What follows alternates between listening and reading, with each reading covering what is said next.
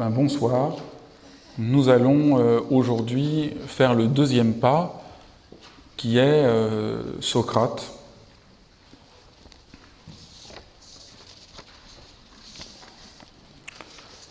j'ai, euh, j'ai pensé que si on devait essayer de résumer, on pourrait appeler Socrate ou le risque de l'inconnu.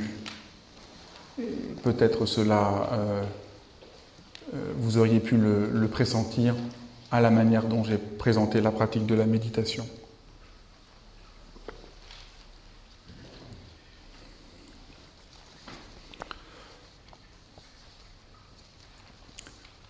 Suite à une remarque de la semaine dernière, j'ai pensé qu'il serait, euh, serait en effet bien peut-être de vous lire un extrait d'un texte de Socrate qui servira un peu de, à l'arrière-plan de toute la présentation que j'ai faite, car euh, c'est tout à fait clair que certains d'entre vous n'ont jamais lu de texte, euh,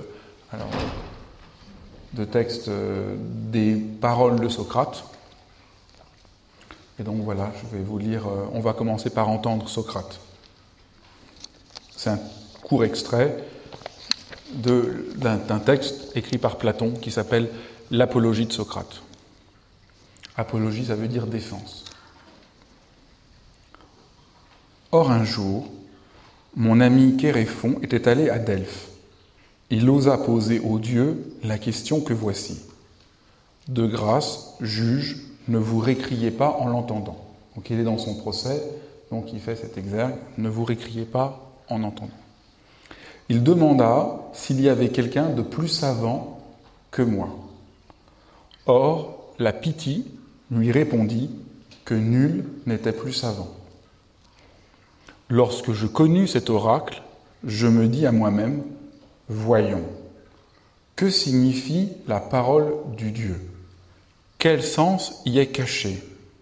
J'ai conscience, moi, que je ne suis savant ni peu ni beaucoup.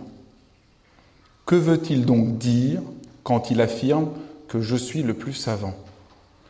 Il ne parle pourtant pas contre la vérité, cela ne lui est pas possible. Longtemps je demeurai sans rien y comprendre. Enfin, bien à contre-coeur, je me décidai à vérifier la chose de la façon suivante.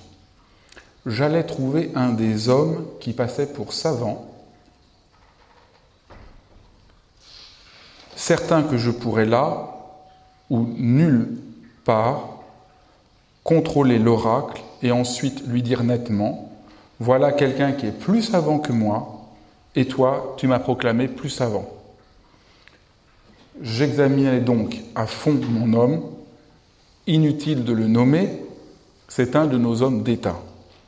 Or, à l'épreuve, en causant avec lui, voilà l'impression que j'ai eue Athénien. Il me parut que ce personnage semblait savant à beaucoup de gens, et surtout à lui-même, mais qu'il ne l'était aucunement.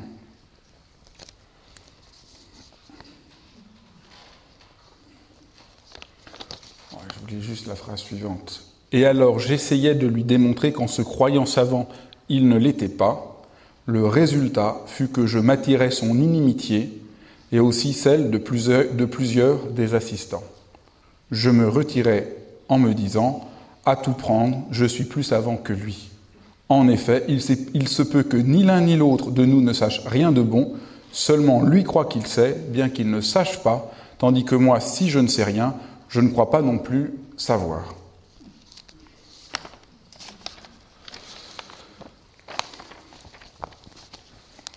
Je crois que c'est assez parlant, même pour ceux qui n'ont jamais euh, ouvert un livre de philosophie de leur vie. Je crois que le texte euh, est, parlant. La méditation, comme nous l'avons vu, n'est pas un exercice qui a un but. Et c'est une des euh, grandes mécompréhensions qu'on peut avoir sur la méditation. L'idée qu'elle serait un exercice qui devrait nous permettre d'atteindre quelque chose. Par exemple, grâce à la méditation, on va trouver le calme. Grâce à la méditation, on va trouver le bonheur. Non, la méditation n'a pas de but Et c'est ainsi que fut pensée la philosophie aussi, avec Socrate en tout cas. Socrate ne cherche pas à obtenir des réponses, à former euh, une dogmatique nouvelle, mais partir à l'aventure. En ce sens, le moment socratique de l'histoire de l'Occident est vraiment inouï.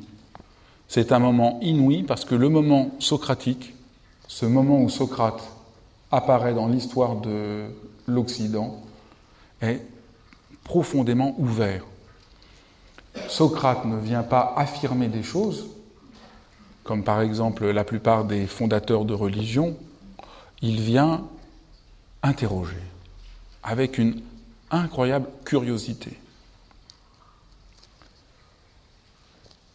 Socrate a ceci de commun avec le Christ qu'on le connaît par sa vie.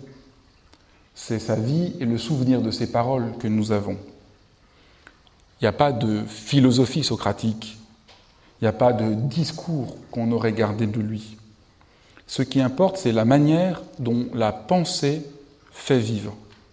C'est son engagement dans la pensée comme expérience de vie tout entière qui est le point le plus, euh, oui, qui est le point frappant. Autrement dit, la philosophie apparaît avec Socrate comme un engagement de notre être tout entier. La pensée oriente la vie et la vie donne à la pensée sa nécessité.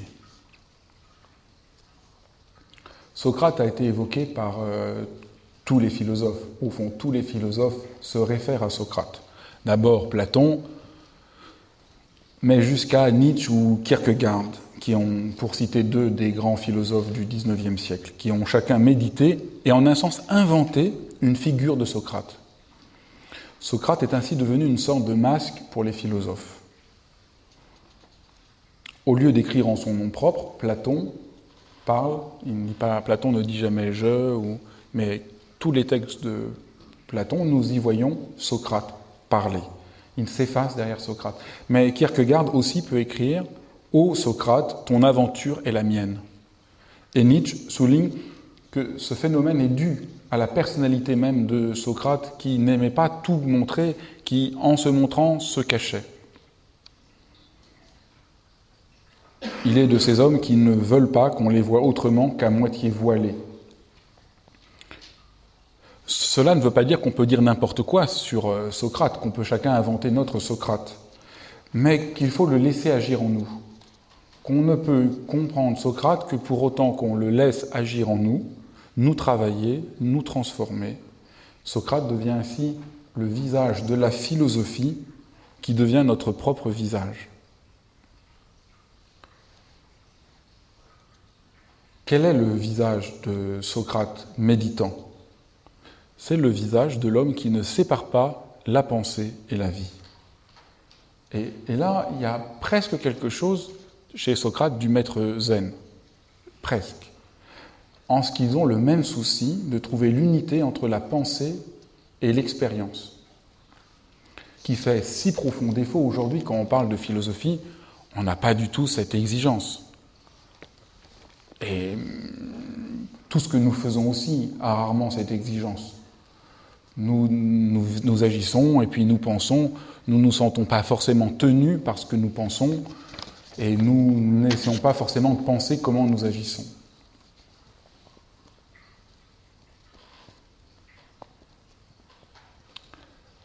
La vie de Socrate, de ce point de vue-là, elle est prodigieuse. Euh, elle n'a rien du rat de bibliothèque qui consulte des livres, du, qui est enfermé, qui invente euh, un nouveau système. Il, est, euh, il se promène, il rencontre des gens, il va au banquet, il séduit, il torpille, il boit, mais sans jamais être sous. Il enflamme, il encourage. Vous voyez, ce n'est pas du tout l'image que nous avons aujourd'hui du philosophe. Et c'est même tellement saisissant que euh, Socrate n'écrit pas.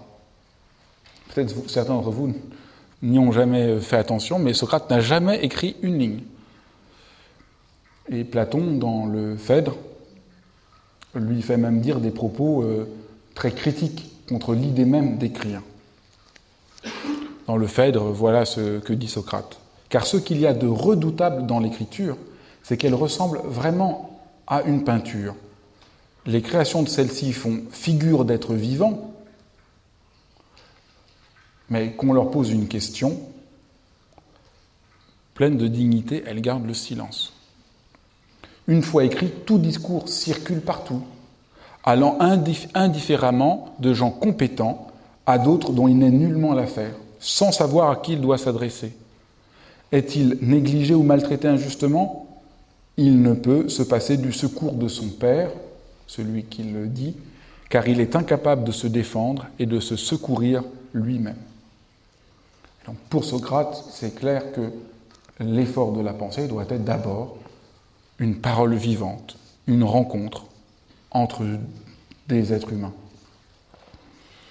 Et euh, Merleau-Ponty, qui est un philosophe du XXe siècle, dans un texte qu'il a écrit en éloge à la philosophie, souligne le philosophe moderne est souvent un fonctionnaire, toujours un écrivain, et la liberté qui lui est laissée dans ses livres admet une contrepartie, ce qu'il dit entre d'emblée dans un univers académique où les options de la vie sont amorties et où les occasions de la pensée voilées.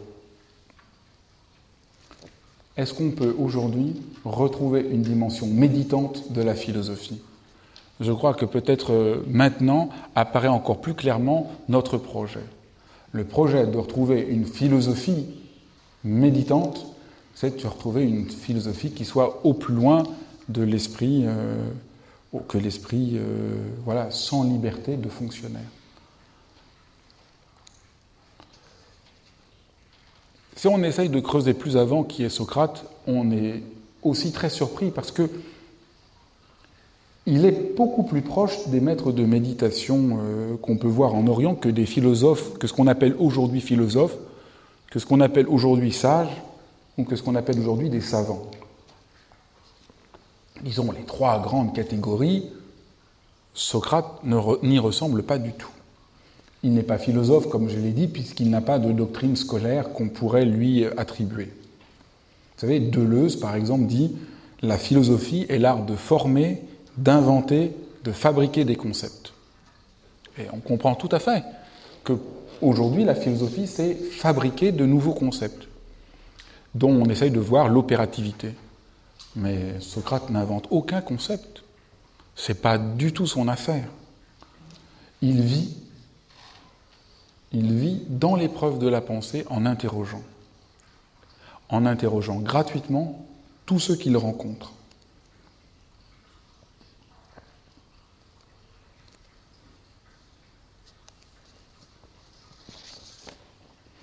Il n'est pas sage non plus. Pour nous, la sagesse euh, est un mot un peu équivoque, mais on imagine facilement que le sage, c'est un vieux sage déjà. C'est presque un pléonasme, vieux sage. On n'imagine pas qu'un enfant puisse être sage. C'est déjà tout à fait singulier. Parce que Socrate, même s'il a vécu euh, jusqu'à 70 ans, n'a rien à voir avec cette sorte d'homme âgé, plein de savoir, une sorte de sérénité. Boileau, euh, au XVIIe siècle, définissait comme ça la sagesse. Et je trouve que c'est un peu la définition que que nous avons une égalité d'âme, que rien ne peut troubler, qu'aucun désir n'enflamme, qui marche en ses conseils à pas mesurés, qu'un doyen au palais ne monte les degrés. Une égalité d'âme que rien ne peut troubler, qu'aucun désir n'enflamme, qui marche en ses conseils à pas plus mesurés, qu'un doyen au palais ne monte les degrés. Ça, c'est l'idée tout à fait abstraite que nous avons de la sagesse, une sorte de calme. On essaiera au cours des semaines de voir d'où elle vient. Socrate n'est pas du tout sage dans ce sens-là. Du reste, euh, il ne se définit pas comme sage, mais comme amant de, amant de la sagesse, entendu donc du coup plus du tout comme ça, entendu comme euh, savoir, comme, vous voyez, c'est très difficile. On dit parfois que la philosophie, c'est l'amour de la sagesse, mais ça ne veut rien dire. C'est une, c'est un rabaissement, euh, c'était un rabaissement aveugle. La, philosophie, c'est, C'est vraiment, c'est l'amour le plus intense, le plus profond pour s'ouvrir à la sagesse comme savoir, comme savoir qui nous travaille tout entier dans notre être, si vous voulez. Il, faudrait réussir à penser une sagesse qui ne soit pas du tout comme ça, une sagesse vivante, ardente, et qui soit liée au savoir. Donc Socrate, en plus, Socrate est très important, n'est pas sage parce qu'il n'est pas dans un état fixe, mais qu'il est dans une tension. Dans une tension formidable. Et ça, c'est un peu le cœur de la philosophie de Socrate que va déployer Platon de manière admirable. C'est que être philosophe, c'est ne pas être installé quelque part, mais être amoureux fou. Vous voyez, c'est très loin de notre idée de la sagesse ou de notre idée de la philosophie. Et il n'est pas savant, parce que d'abord il ne sait rien, parce qu'il ne cherche pas à dominer une question en essayant de dominer la réalité, mais il prête attention. Son travail de Socrate, c'est pas du tout de déboucher sur un savoir fixe, c'est de poser des questions, de prêter attention.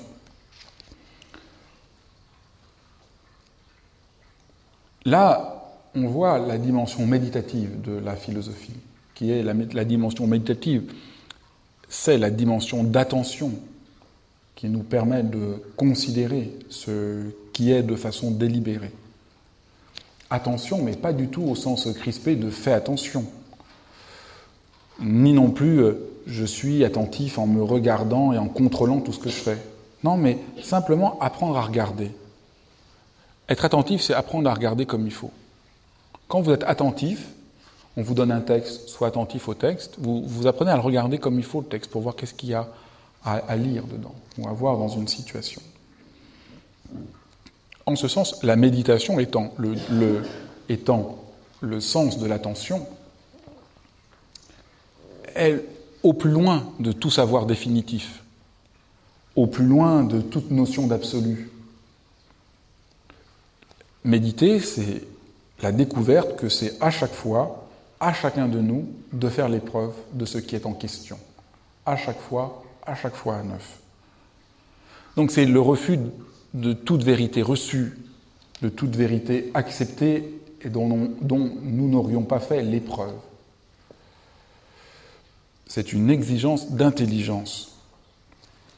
La méditation est vraiment une entrée dans l'inconnu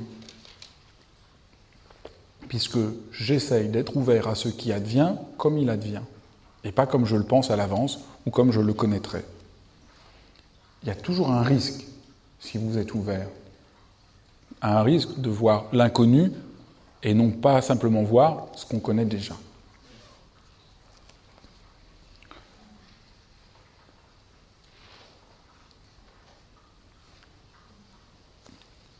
Ce risque,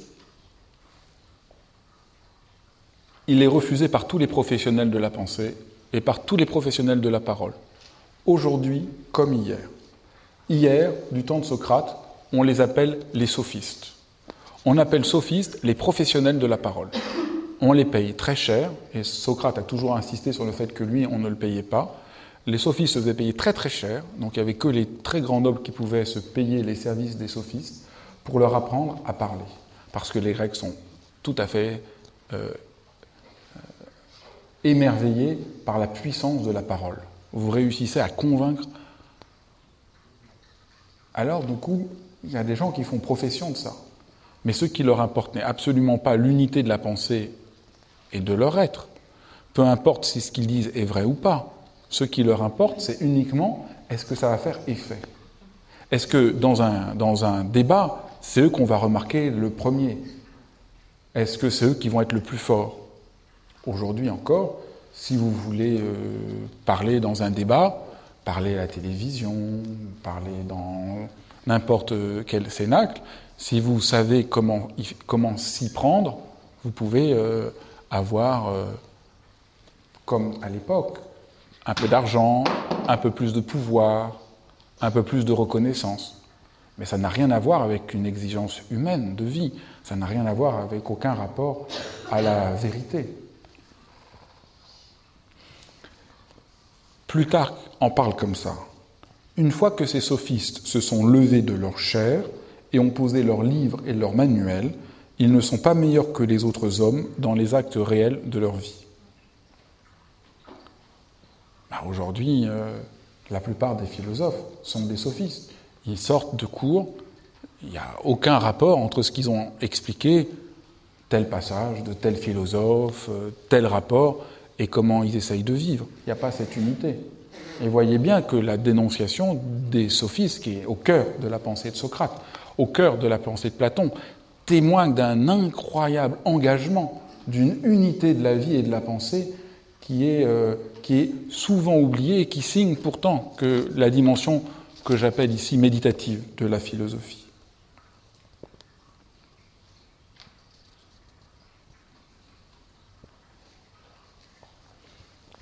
Socrate est exemplaire, il est tellement, euh, tellement intensément en rapport à ce souci de ne jamais céder quant à cette exigence qu'il refusait absolument, mais j'allais même j'allais dire tous les honneurs, mais d'être payé. Il vivait dans la pauvreté la plus grande, il, sans luxe. Euh, et comme Alain souligne, avec beaucoup de finesse, non par l'espérance de dîner en ville au paradis.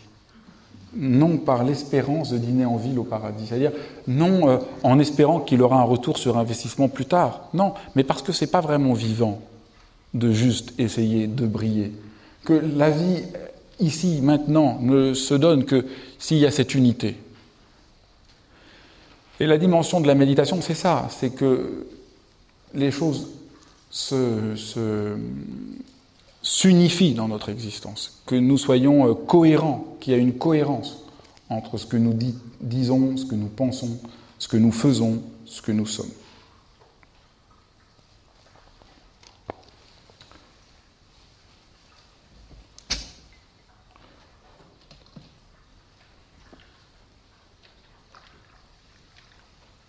Donc c'était ça la, la, trois choses dont, que j'ai décidé de vous parler sur Socrate. C'était la première chose, en quoi Socrate est vraiment euh, euh, un penseur de l'engagement du rapport entre la pensée et la vie. La manière dont il, fait, dont il le fait, ça, sera ça c'est le deuxième mouvement que je voudrais faire avec vous, c'est en disant je sais à peu près rien. Et c'est tout à fait cohérent. Si la philosophie est pour Socrate un engagement de tout son être, elle n'est donc pas l'assurance d'un savoir, mais une interrogation continuelle. Qu'est-ce que tu penses, toi, indépendamment de la loi commune, indépendamment de ce qu'on t'a raconté, indépendamment du discours officiel Qu'est-ce que tu penses, toi? Allons, allons-y, allons-y. Et tous les dialogues de Socrate, on le voit comme ça, n'importe où, poser des questions.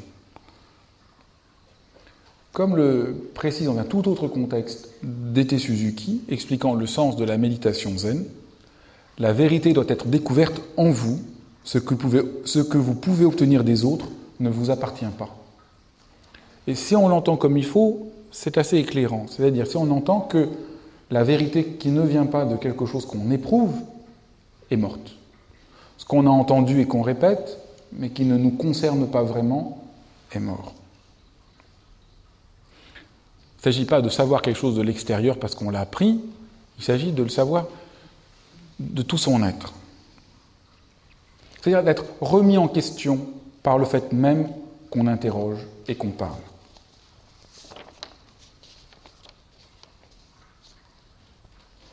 Vous voyez, Socrate ne débouche pas sur un savoir d'un système, mais sur une expérience réelle, directe, de la pensée en prise avec la réalité. Et cela vient d'une entente très précise de l'être humain. L'être humain ne fait qu'un avec le souci de penser. Voyez Cela n'est compréhensible, tout ce que je dis, si on arrive à comprendre que l'être humain ne peut pas, n'a pas à penser à des moments X, mais que le souci de penser, c'est le déploiement de notre être même. Penser, c'est être entièrement ouvert à ce qui est. Parce que penser, c'est être en rapport à ce qui est.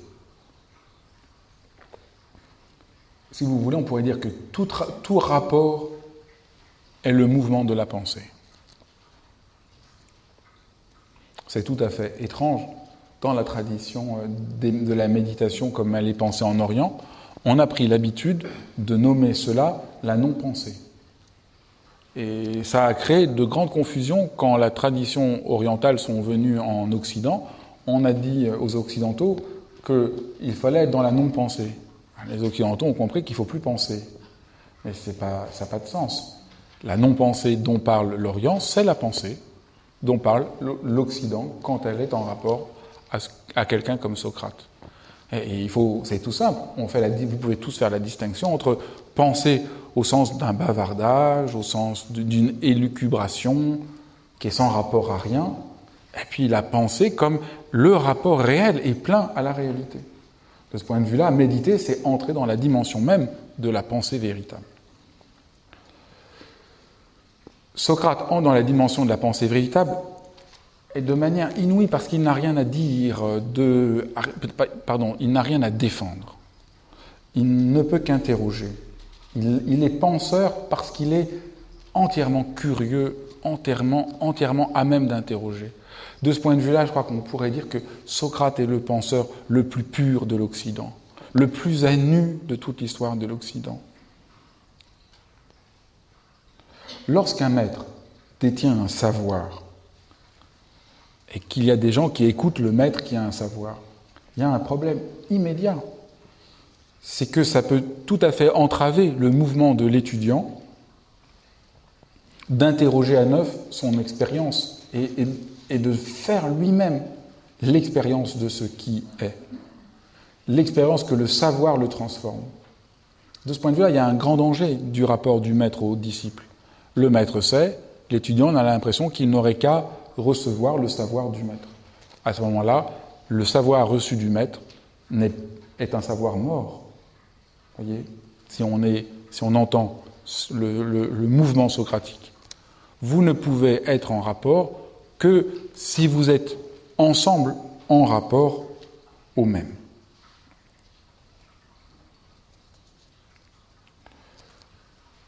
Socrate ne interroge, je disais, mais il interroge en plus de manière toute simple, tout le monde. Le thème de la discussion commence toujours par une question la plus ordinaire.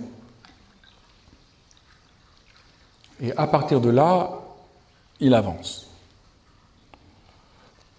Il parle en général et ils vont parler ensemble de qu'est-ce que ça veut dire que combattre courageusement. Il va parler à un devin ou, si vous voulez, à un prêtre. Qu'est-ce que ça veut dire se comporter avec piété envers les dieux?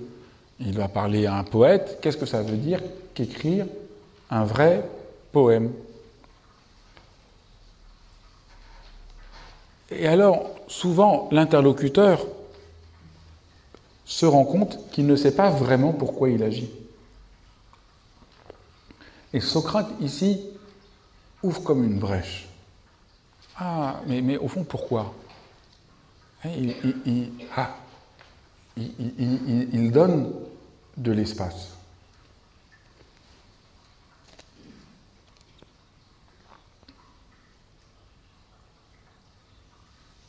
Et c'est ça qui est important, c'est cette expérience profonde d'ouverture. Vous voyez, on est très loin de notre idée habituelle de la philosophie. Nous, on pense que la philosophie, c'est avoir plein de réponses. Et la philosophie, non. La philosophie, en tout cas, comme elle apparaît avec Socrate, et particulièrement quand on la regarde, disons, dans la perspective un peu inhabituelle que j'essaye de faire avec vous, euh, c'est tout c'est tout à fait le contraire. C'est la découverte d'une absence de sol. On croyait être parfaitement assuré. Socrate arrive, Socrate arrive, parce que quand on lit les dialogues de Socrate, on est pris, nous aussi, on fait à neuf l'expérience, et hop, non, on ne sait plus où on en est. On ne sait pas ce que l'on fait. Et la plupart des, euh, des dialogues euh, socratiques débouchent sur aucune réponse.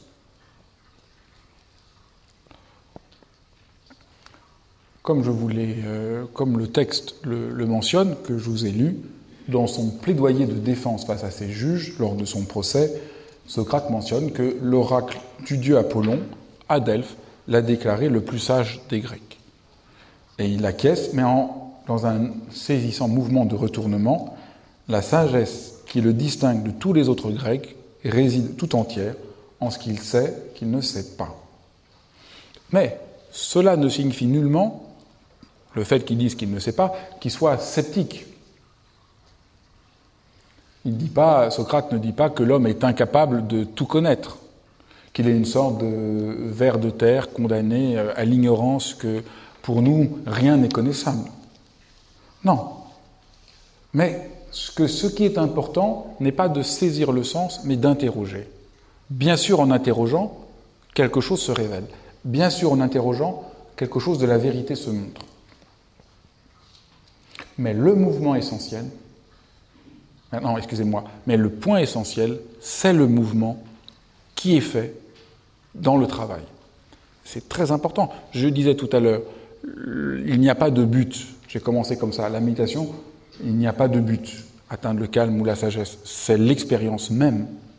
Et là, Socrate le montre de manière euh, euh, exemplaire.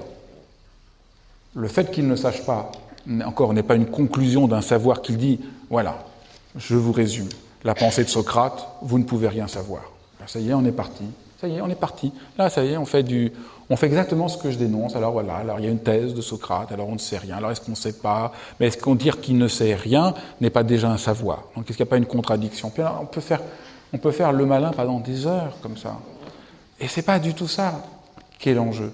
L'enjeu, c'est est-ce que vous vous retournez Est-ce qu'il n'y a pas un retournement possible qui se fait dans ce travail d'interrogation?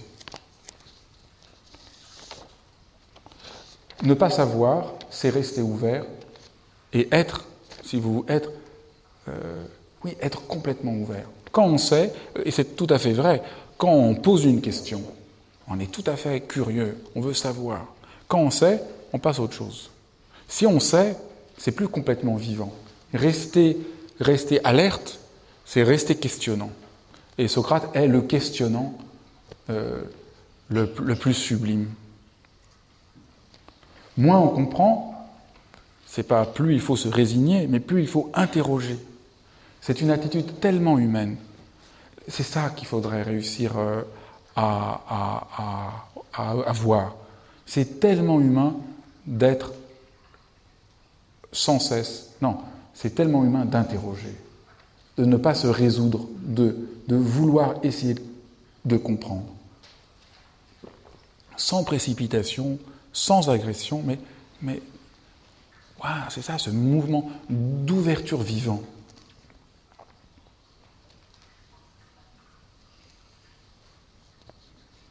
C'est pas parce qu'on ne peut pas savoir tout, savoir définitivement, qu'il faut nous désintéresser de la question du savoir. Et donc, euh, si, Socrate affirme qu'il ne sait pas, il ne renonce pas, il est entièrement mu par une tension, cette tension amoureuse dont j'ai parlé il y a quelques minutes. Alors, dans un texte absolument incroyable, un des textes les plus, euh, les plus, les plus dingues de l'histoire de l'Occident, qui s'appelle le banquet. Il y a un banquet. Platon décrit Socrate comme le nouvel Héros le nouvel Héros. Héros, vous savez, ce dieu de l'amour, ce, dieu euh, euh, qui est tellement aujourd'hui euh, défiguré. Mais, c'est un autre sujet de vous parler d'Héros. je, mais ah, c'est complètement. Mais imaginez, Héros, c'est le jeune dieu de l'amour, de l'amour comme, comme désir ardent, comme, comme, oui, comme dépassement, déploiement. Il écrit un livre Platon, où le vieux Socrate est le nouvel Héros, et où la philosophie, c'est une érotique. C'est très important, j'espère qu'on ne dit pas souvent ça à l'école, mais on devrait absolument dire, premier cours de philosophie aux élèves en terminale, bienvenue au cours de philosophie, nous allons, la philosophie est une érotique. C'est absolument comme ça qu'elle est pensée par Platon. Et Platon, pourquoi? Parce que, qu'est-ce que fait Socrate? Il est amoureux fou de savoir. Il est prêt à tout pour savoir, lui qui ne veut jamais sortir de ville. C'est un citadin absolu. Il va dans la nature parce que Phèdre, dans un autre dialogue de Platon, a un joli discours qu'il est prêt à lui lire, alors il est prêt à aller dans la nature, ce qu'il ne fait jamais, parce qu'il veut être un citoyen. il est prêt à tout, tellement ça le passionne, tout. Et que montre, ce que Socrate nous montre, c'est que penser, c'est être, c'est cette tension amoureuse. L'important n'est pas, comme je disais, d'être sage, mais d'avoir le désir ardent de l'être. C'est très important. Si vous voulez pratiquer la méditation, si vous n'avez pas un désir profond de le faire, vous allez dire que c'est ennuyeux, que c'est pénible. Vous n'allez pas le faire. On ne peut pas pratiquer euh, comme on le raconte dans tous les livres aujourd'hui euh, pour se détendre, parce que trop, ça serait difficile. On pratique parce que on a un désir euh, profond d'entrer en rapport à cela. Donc ça c'est, vous voyez, ça c'est le, Si Socrate ne sait pas, il fait cette expérience. Cette expérience implique ce désir d'être amoureux. Et on pourrait le dire autrement, ce même, euh, ce même phénomène, c'est la découverte que c'est la découverte du sens authentique du chemin. Socrate est quelqu'un qui découvre le chemin. Ça, c'est une des grandes leçons que j'ai appris quand je faisais mes études de philosophie. C'est mis longtemps, mais à un moment, j'ai compris un jour que la philosophie, c'était pas apprendre des choses, même s'il y a des choses à apprendre, bien sûr. C'était pas emmagasiner des connaissances. C'était pas apprendre une leçon puis une autre, mais c'était apprendre à regarder autrement, que le seul sens de la philosophie, c'est est-ce qu'on peut regarder autrement? Vous regardez les choses, après avoir fait de la philosophie, vous ne devez pas regarder les choses de la même manière. À ce moment-là, vous êtes dans la philosophie. Sinon, vous n'êtes pas dans la philosophie. Et c'est très compliqué, parce que nous voulons comprendre. On parle de philosophie. On se dit, oui, moi je veux comprendre tout de suite, je veux comprendre. Si j'ai compris, c'est bien. Si j'ai pas compris, ça ne va pas. Eh bien, ça, c'est pas la philosophie. La philosophie, c'est se laisser transformer par elle. Et ça prend du temps. Et vous voyez, c'est pour ça que j'insiste, euh, j'insistais, j'insisterai toutes les semaines. Je ne fais pas de la comparaison entre voilà, il y a tel point de la philosophie occidentale, il y a tel point de la philosophie orientale, et ils disent le même. On pourrait tout dire comme ça. Alors on pourrait dire euh, Socrate dit connais-toi toi-même, et chez Dogen, on trouve une phrase un peu près semblable. Donc Dogen et Socrate disent le même. Mais là, on a juste compris quelque chose. On ne on peut pas se laisser transformer par ça. On n'a pas fait l'épreuve. On est au plus loin de la philosophie quand on fait cela. Et je vous dis, c'est tellement, c'est tellement, euh, c'est tellement incroyable chez Socrate que vous lisez 200 pages de philosophie, 200 pages ligne à ligne, vous travaillez et vous dites je vais trouver la réponse, il n'y a pas de réponse. Le lit fini, rien. On a cherché à savoir qu'est-ce qu'était la vertu, rien. On a cherché à savoir rien.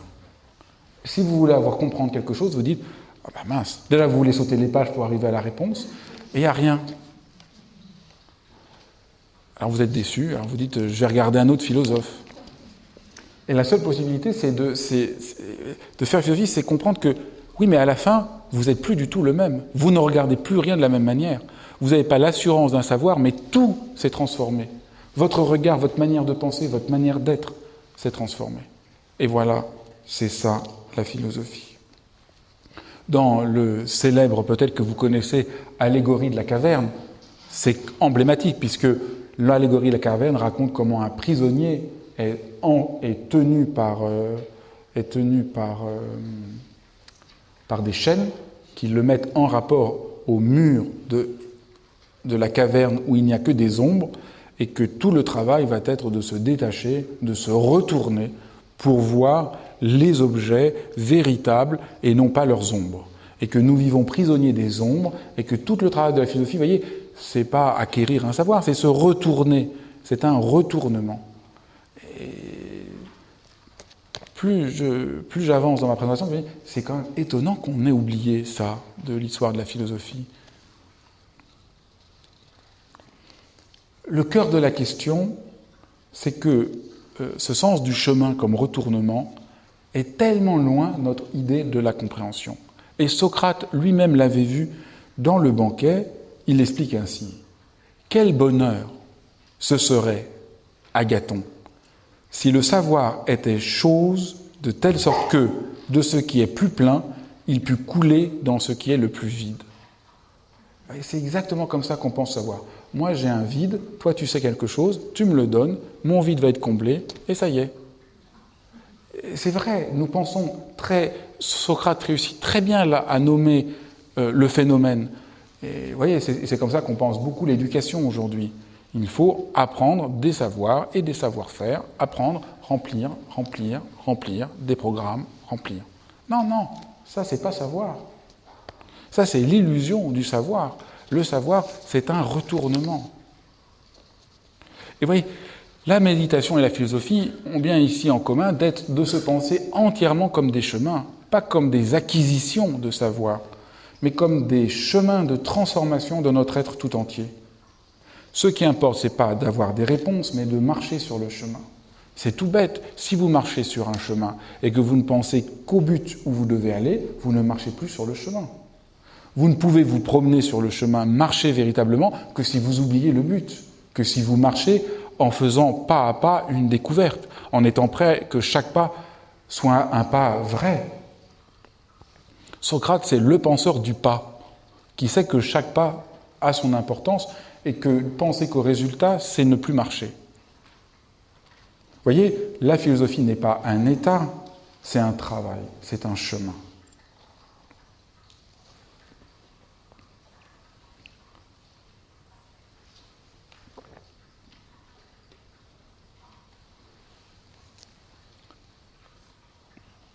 Le, dernier point dont je, voulais vous parler, c'est si Socrate, évidemment, enfin, si Socrate ne sait pas, mais qu'il est mu, disons, par cette, ce désir ardent de savoir, et, et le sens du chemin, c'est très important de ne pas perdre de vue que cela est fait dans, dans l'entente, l'écoute le souci de la vérité. On pourrait très vite se tromper en disant oui, mais s'il importe que le chemin, il n'y a pas de vérité. Non, non, non. La question de Socrate, c'est la question décisive de la vérité. Pour nous, cette question, on ne comprend même plus où est l'enjeu. Pour nous, il n'y a plus de vérité. Chacun doit penser ce qu'il pense, chacun sa vérité. On a beaucoup de mal à, à mais la question socratique, c'est la question brûlante de la vérité tout le chemin, c'est un chemin pour la vérité. Mais juste, cette vérité ne s'obtient pas comme on peut acheter un paquet de chips dans un magasin.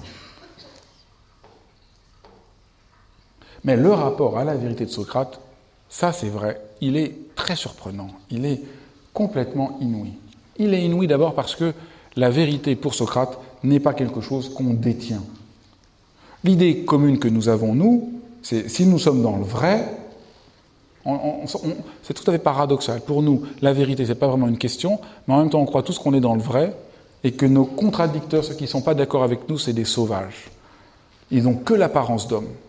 Ceux qui seraient, par exemple, contre la démocratie ne sont pas des vrais êtres humains. Socrate, c'est l'homme qui est prêt à être sans cesse remis en question. Ah bon? La démocratie, c'est pas. Pourquoi? Comment? Il part absolument du point de vue inverse. le, point de vue inverse qu'est le nôtre, c'est-à-dire ce que tu dis, examinons-le. Partons à l'aventure. Il n'y a pas quelque chose d'interdit. Partons, essayons d'examiner. C'est inouï un rapport aussi peu crispé à la vérité. Euh, c'est clair, on est presque. Euh, il y a presque un côté hystérique de ce rapport à la vérité chez Socrate. C'est trop en tout cas le Socrate comme il apparaît chez Platon, qui n'est que en rapport à ça. Il est absolument dans un rapport non crispé, puisqu'il est toujours dans un rapport questionnant. Il est l'homme libre de tout fanatisme. On pourrait dire Socrate est l'exemple le plus loin de tout fanatisme. Où chacun d'entre nous, nous avons tendance à glisser. Même moi, hein, je dois reconnaître, j'ai tendance à penser, là quand même, c'est la vérité. Par exemple, penser que la méditation, c'est une forme de relaxation, c'est quand même être en deçà de l'humanité. C'est honteux. je ne suis pas assez socratique. Non, je, reconnais non. Je ne vais pas aussi loin quand même. Mais, mais voyez, le mouvement est très léger. On, on, fige. J'ai un peu caricaturé, mais on fige l'expérience de la vérité. Et chez Socrate, il n'y a aucune fixation de cette expérience. Et c'est ça qui est tellement émouvant. Voyez, vous voyez cette absence de, saisie, cette confiance. Mais vous voyez, il reste tout à fait marqué par tout ce que nous avons vu la semaine dernière, cette confiance inouïe qu'a Socrate. Et cela se donne dans le dialogue. La vérité est en rapport au dialogue. C'est pas le fruit, la vérité n'est pas le fruit de démonstration, de, mais d'une évidence qui nous frappe. C'est ça le sens du dialogue. Qu'est-ce que ça veut dire dialogue? Est-ce que quelqu'un sait ce que ça veut dire dialogue? Euh, Allez-y. Dialogue. mais... Comment? Qui a dit ça? Un discours à deux. C'est ce que tout le monde pense. Un dialogue, pas du tout. Dialogue, ça ne veut pas du tout dire un discours à deux. Mon, euh, cher professeur me disait, euh, citait toujours la phrase pour essayer de comprendre ça, de euh, Giscard d'Estaing qui avait dit Ce n'est pas un dialogue, c'est un trilogue. Alors, il trouvait ça, c'est le compte du ridicule, parce que dialogue, ça ne veut pas dire deux, ça veut dire dia, c'est comme diamètre. C'est pas dia de deux, c'est dia comme diamètre. C'est la parole qui va d'un bout à l'autre. Dialoguer, on peut dialoguer à plusieurs, mais dialoguer, ça veut dire qu'on parle pour aller d'un bout à l'autre de ce qui est en question. On ne dialogue pas quand on bavarde, on dialogue quand ce qui est en jeu, on le traverse dans le, dans le diamètre. Donc, vous voyez, c'est. Euh, et c'est ça le dialogue socratique c'est allons-y, ne nous décourageons pas, avançons, on examine la vertu, on examine euh, la justice, on examine le sens du beau, allons-y d'un bout à l'autre. C'est pas important vous voyez, ça a vraiment à voir avec le sens du chemin dont je, parlais. Le dialogue, c'est le chemin et c'est la rencontre. Parce que dans le dialogue, vous ne savez pas à l'avance ce qui va se passer. Vous êtes entièrement prêt à rencontrer et il y a une transformation qui a lieu dans la rencontre.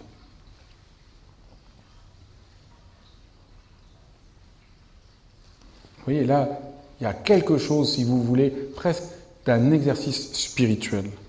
Pierre Hadot parle, quand il parle de la question du dialogue, il dit la philosophie réside bien plus dans cet exercice spirituel que dans la construction d'un système.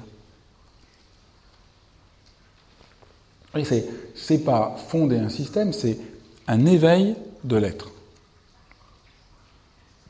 Un, éveil de l'être qui ne peut avoir lieu que dans la rencontre. La dimension de la méditation ne se déploie que dans la rencontre. Ce souci de la vérité, cette exigence de la vérité, cette, cette passion ardente pour la vérité, vous place absolument hors du confort et du conformisme, mais dans la liberté. Vous voyez, c'est une exigence de liberté. L'exigence de vérité vous, vous impose de tout questionner et donc de trouver un sens absolument neuf de liberté. Et c'est malheureusement euh, un phénomène poignant, mais que tout être qui prend ce risque de dire la vérité ne peut que susciter l'opprobre, la haine et le rejet. Car il ne cesse de révéler l'hypocrisie commune, qui cherche sans cesse à s'accommoder de fausses constructions, de pseudo-savoir, qui veut faire semblant de savoir quelque chose. Socrate, c'est l'empêcheur de tourner en rond. Il est exaspérant.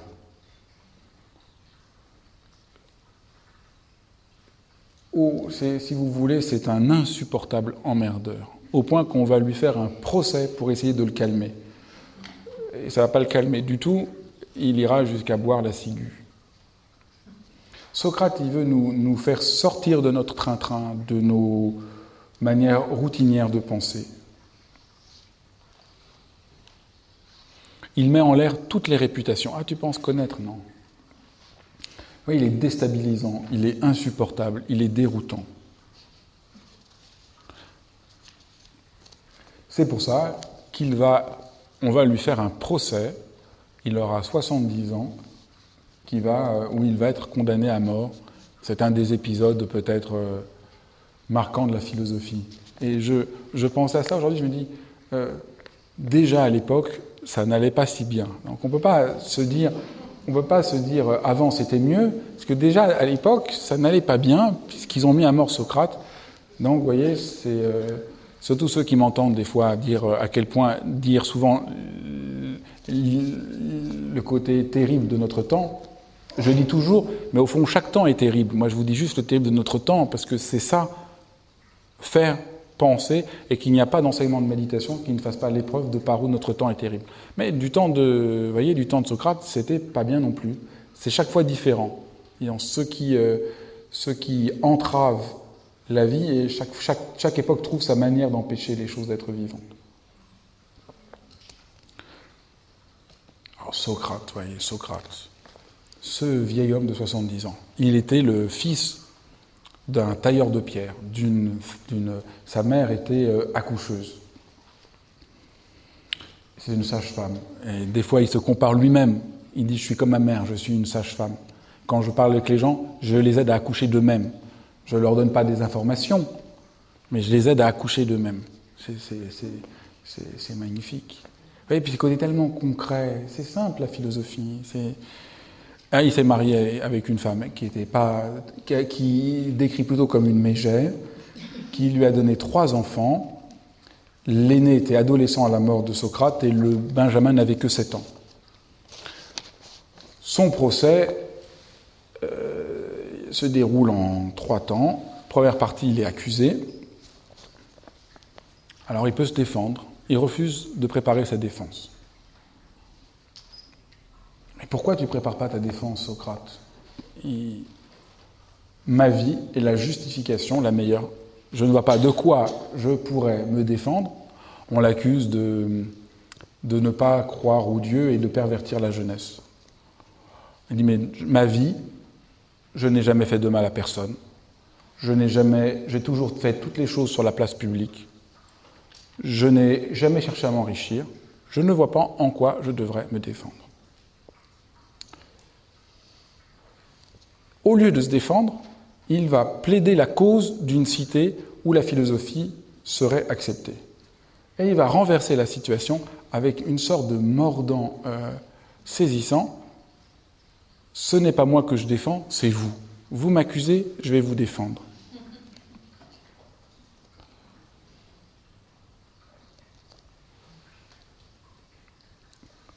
Ça ne va pas du tout marcher, résultat, il va être condamné à mort. Mais dans les procès, à Athènes, une fois qu'on vous a condamné, ah non, il est condamné, je pense, excusez-moi, je pense qu'il est juste condamné. Vous, avez, vous devez parler une deuxième fois pour dire à quoi vous êtes condamné. Là, s'il disait, là, au fond, s'il disait, bon, j'ai déconné, j'accepte, condamnez-moi à l'exil, on l'aurait condamné à l'exil. Vous savez qu'est-ce qu'il dit? On lui demande, alors quelle est ta peine? Nous t'avons condamné, quelle est ta peine? Ah ben oui, je veux être entretenu jusqu'à la fin de ma vie par l'État. Et dans l'endroit le plus chic de la ville. Pour les nobles, les, gens qui ont rendu le plus grand service à la cité, c'est là où je mérite d'aller. Et je pense que mon travail pour la justice doit être euh, récompensé. Ça les a rendus fous. Donc il a été condamné à mort. Et là, il y a un mois avant la condamnation, pour des tas de raisons. Pour diverses raisons, il, il a un mois. Tout le monde dit, bon, il va, se tailler. On, peut payer quelque chose, on peut le laisser partir. Ah, mais Socrate, il dit non. Si je pars, ça voudra dire que je reconnais que quelque chose que j'ai fait n'est pas juste. Mais mourir m'est égal. Ma vie doit témoigner, je dois témoigner de la vérité de ce que j'ai fait et, sauver la, la pertinence de la perspective de la philosophie.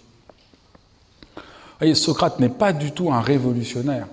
Si Socrate est un révolutionnaire, si je vous présentais Socrate comme révolutionnaire, tout le monde serait content. Tout le monde va être révolutionnaire aujourd'hui.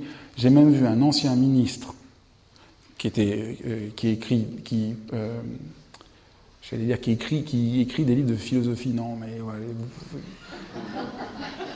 qui a écrit un livre dans lequel qu'il appelle, euh, l'anticonformiste. Alors non, mais là, non, vous voyez, aujourd'hui tout le monde doit être anticonformiste. Vous êtes reconnu ministre de l'Éducation, vos livres se vendent partout, vous, êtes, vous, êtes vous écrivez un livre, l'anticonformisme. Donc, c'est pas du tout de ça dont il s'agit avec Socrate. C'est pas du tout euh, le côté il faut être provocateur pour réussir à passer à la télé. C'est c'est euh, une tension profonde de tout l'être. C'est euh, vous voyez, il n'est pas révolutionnaire, il déplace les choses dans une fidélité réelle à la vérité.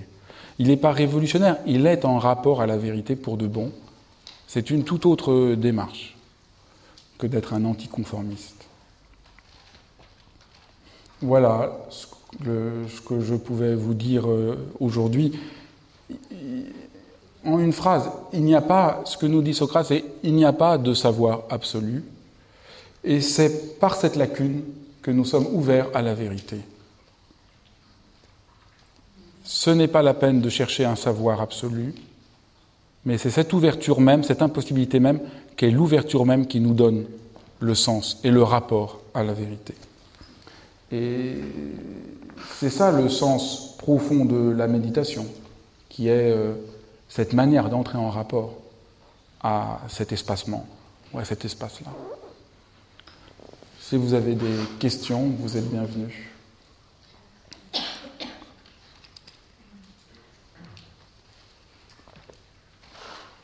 Alors, par contre, euh, ça me permet de faire une transition, une, chose que j'ai oublié de vous dire. Il y a deux bannières exceptionnellement en ce moment derrière moi. Vous avez aussi l'école de philosophie TV. C'est parce qu'exceptionnellement pour l'ensemble des, pour ceux qui viennent pas la première fois, ça n'était pas avant. C'est juste que pendant l'ensemble des, euh, séances, nous sommes filmés par Philosophie TV et donc ce sera euh, sauvegardé et disponible à un moment sur le site euh, de Philosophie TV. Et donc comme nous enregistrons, c'est très important que vous euh, attendiez le micro pour parler. Alors c'est un petit peu irritant parce qu'on a envie de poser la question de suite, il faut attendre que le micro arrive. Mais voilà, donc hein, on va vous donner le, le micro.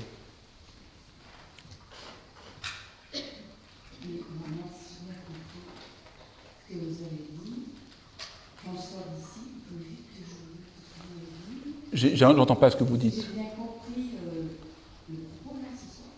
C'est que dès que je sors d'ici, il faut vite que j'oublie tout ce que j'ai entendu et que je mette à expérimenter plein de choses. Et que vous mettez à À expérimenter des choses parce que euh, ce sont des préceptes. Non, là... Il faut que je mette en application des choses que je vais me confronter à ma propre démarche.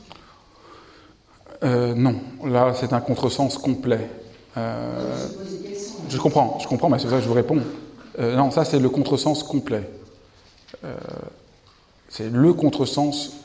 Il y en aura peut-être d'autres, mais ça c'est un contre. En cas, c'est un contresens complet parce que il s'agit surtout de ne rien oublier. Il ne s'agit pas la compréhension. C'est exactement l'antipode. Ça c'est vraiment la compréhension contraire. C'est pas parce que nous avons nous-mêmes à nous mettre en chemin et à questionner qu'on va le faire sans rapport à à d'autres, à ce qu'on peut lire, à ce qu'on peut apprendre. Vous voyez, ça serait vraiment euh, euh, au contraire. Euh, et lire un, lire un dialogue de Socrate est un travail, un travail ardu, difficile. Il faut souvent des années pour lire un texte de Socrate. Chaque mot est, plein. Donc c'est surtout en n'oubliant rien, en essayant sans arrêt de creuser plus avant le sens que quelque chose se donne. Et ça, c'est très très important. Ça serait vraiment une si on comprenait ça de ce que j'ai dit, c'est ça que c'est très bien que vous posiez la question, je serais désespéré. C'est exactement l'inverse. Ça, c'est notre temps. Notre temps pense qu'au nom de la liberté individuelle, chacun peut faire ce qu'il veut, comme il veut. Et c'est pas du tout ça. Il faut au contraire travailler. C'est un travail. Euh, Socrate travaille. Euh, au fond, il est tout le temps au travail. Ça, je disais, c'est même impossible d'être à ce point tout le temps au travail. Donc euh, que le savoir soit une expérience n'implique pas que nous ne soyons pas au travail. Et la méditation en témoigne. La méditation est un travail d'une densité et d'une difficulté très profonde. L'ouverture dont parle Socrate, euh, euh, elle, est, elle, est, tout à fait, tout à fait inouïe, mais elle est d'une densité, d'une intensité, d'une rigueur. Euh, mais on pourrait dire que la rigueur de Socrate est quasiment sans commune mesure dans l'histoire de l'Occident aussi. Une autre question?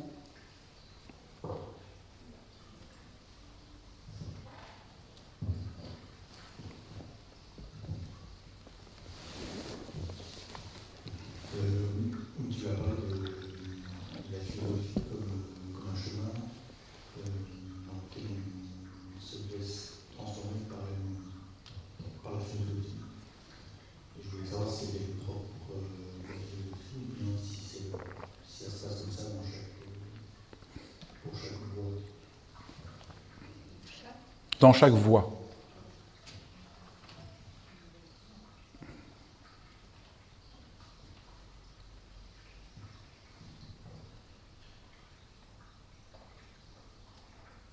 Non, c'est le, c'est profondément humain.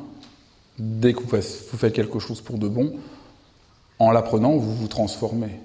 Le, le peintre, en apprenant à peindre, se transforme par le fait qu'il fasse ce qu'il fait juste la philosophie et euh, ça apparaît dans toute sa ça apparaît dans toute sa ça apparaît pleinement avec la philosophie c'est thématiquement l'expérience philosophique.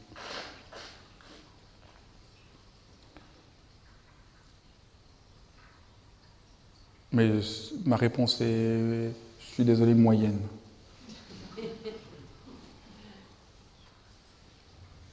commencer, euh, est-ce que commencer par rapport à la philosophie, commencer quelque chose en particulier J'entends pas ce que tu dis. C'est quelque chose qui est propre à la philosophie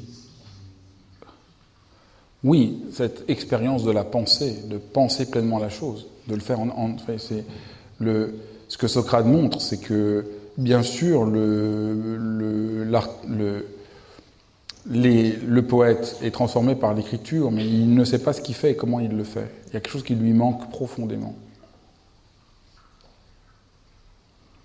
De ce point de vue-là, l'Occident est entièrement marqué par l'histoire de la philosophie. C'est le signe de l'Occident. Nous avons besoin de. Nous passons par là. Pour nous, notre rapport au monde passe par là. Oui.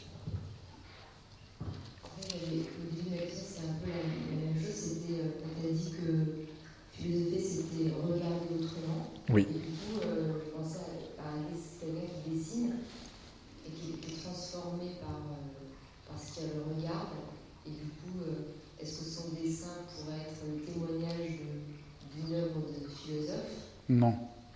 Non, c'est la même question et je suis, je suis, pas très à même de répondre. Je suis trop loin de.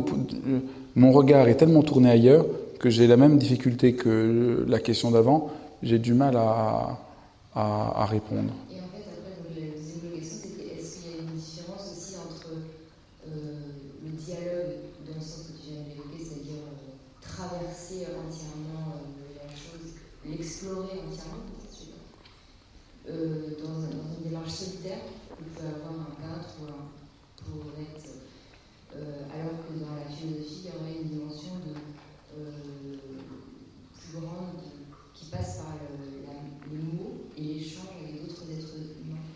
Mais disons, ce qui me gêne au fond, je peux dire, ce qui me gêne, c'est euh, les deux questions que vous posez me déplacent de ce que je voudrais réussir à faire.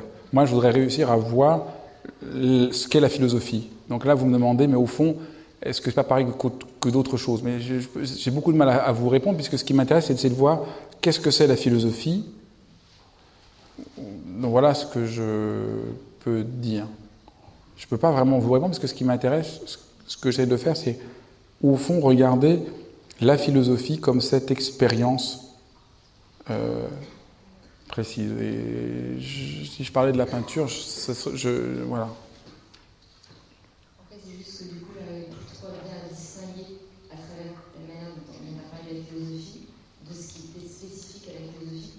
c'est clair, je comprends bien. Je comprends bien. C'est cette manière d'interroger inlassablement pour que quelque chose se montre. C'est interroger inlassablement avec une grande passion pour la vérité, qu'elle se donne, qu'elle se montre, qu'elle se déploie.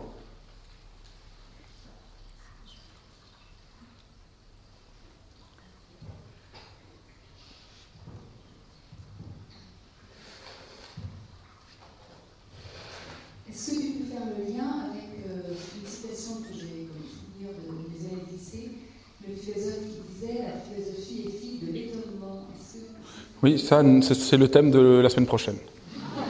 Donc c'est parfait. C'est exactement le thème de la semaine prochaine. Bravo.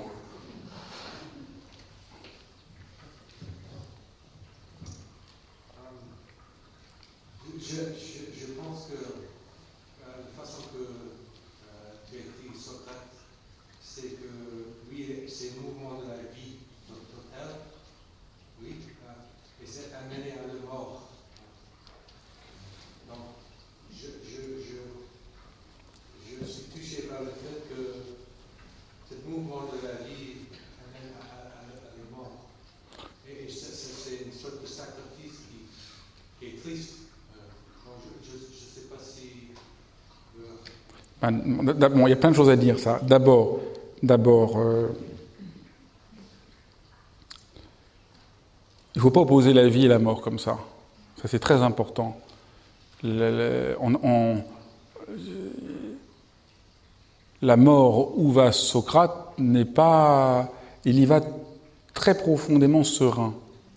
Et elle n'est pas pour lui. Euh, et cette opposition, quand on voit le mouvement de Socrate, elle est beaucoup, c'est beaucoup plus ouverte. C'est beaucoup plus ouvert que ça.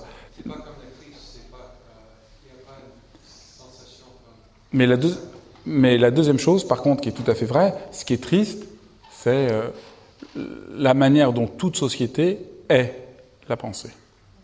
Ça, c'est Socrate témoigne que toute société est la pensée. Et je voulais, mais je me suis dit, euh, c'est trop subtil et je, mais je voulais par exemple vous, parler de la manière dont dans la tradition orientale, ceux qui ont dit la vérité ont failli être mis à mort.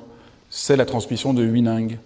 Mais je ne vais pas vous raconter ça maintenant, mais le sixième patriarche doit partir en courant parce que quand le cinquième patriarche le reconnaît, il lui dit dès qu'ils vont te trouver, ils vont te mettre à mort. Parce que le fait que je te reconnaisse, toi, qui es le bas caste, comme celui qui comprend l'enseignement, et pas les autres, ils vont trouver ça insupportable.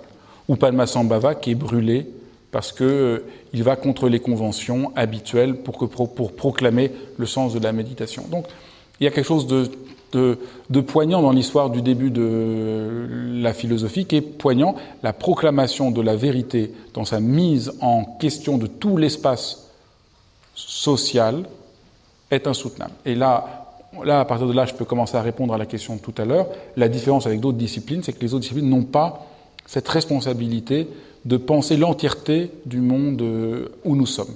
La philosophie, c'est ce qu'en Occident a pensé, à partir duquel tout s'est déployé, l'éthique et la politique, qui ne sont que des, que des déploiements de cela.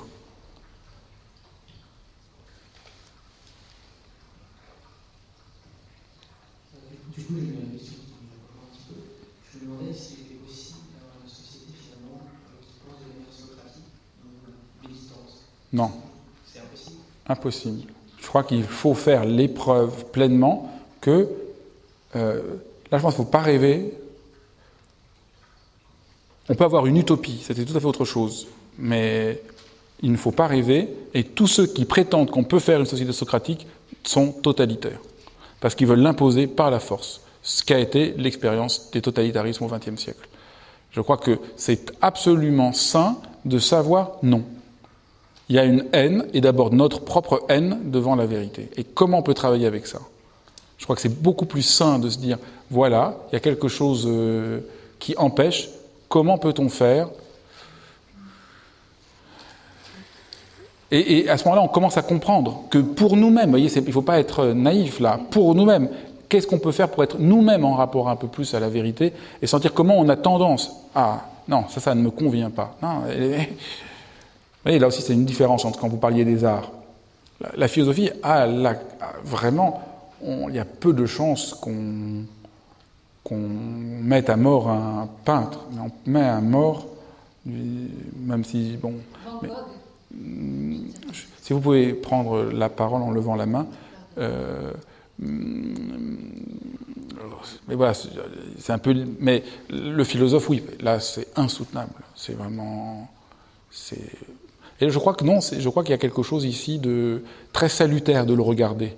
En fait, c'est pas une mauvaise nouvelle, euh, paradoxalement, de voir ça. C'est très rassurant.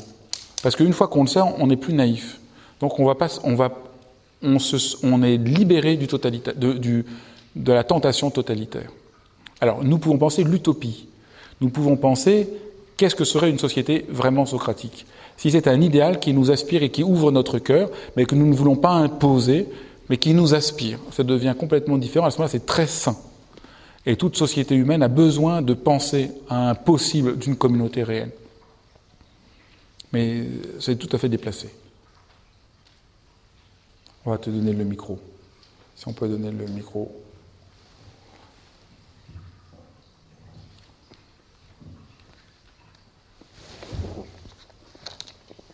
Est-ce que c'est possible de revenir un petit peu sur l'idée de l'absence de but Oui. Tout à fait. Qu'est-ce qui n'est pas clair? Qu'est-ce qui, est difficile Qui n'est pas d'attachement à un but, qui n'est pas de crispation à un but, ça, je comprends, qui n'est pas de but du tout dans la méditation. Euh, ça m'échappe un peu. C'est simplement l'idée de se transformer, de se laisser transformer. Pour moi, c'est un but. Quand on parle de désir ardent, euh, Mais- de vérité, ça, ça fait penser que c'est c'est une forme de but. Et si ça devient but, je ne sais pas comment dire. Si vous avez le but de vous transformer, vous ne pouvez pas vous transformer. Parce que pour vous transformer, il faut que vous soyez prêt à entrer en rapport, qui était un peu ce que j'ai essayé de dire ce soir, à entrer en rapport à l'inconnu. Parce que vous n'allez pas vous transformer comme vous voulez. Si vous avez un but, vous, vous pensez que vous allez vous transformer de telle et telle manière. Vous ne pouvez pas. Vous pouvez pas avoir le but de. C'est-à-dire, si vous avez le but, je veux me transformer, vous empêchez le processus de se faire. mais simplement euh, l'idée de rencontrer, d'aller à la rencontre d'inconnus, c'est le but. On a le but de- de- Ah, Si vous avez le but de rencontrer l'inconnu, vous n'allez pas le rencontrer parce qu'il ne va pas correspondre à votre but. Vous dites, parce que l'inconnu va pas, du- l'inconnu va jamais comme vous pensez. Je veux rencontrer l'inconnu. L'inconnu va arriver, mais non, mais je veux veux pas, je veux rencontrer l'inconnu. Ça va vous empêcher. Vous pouvez pas.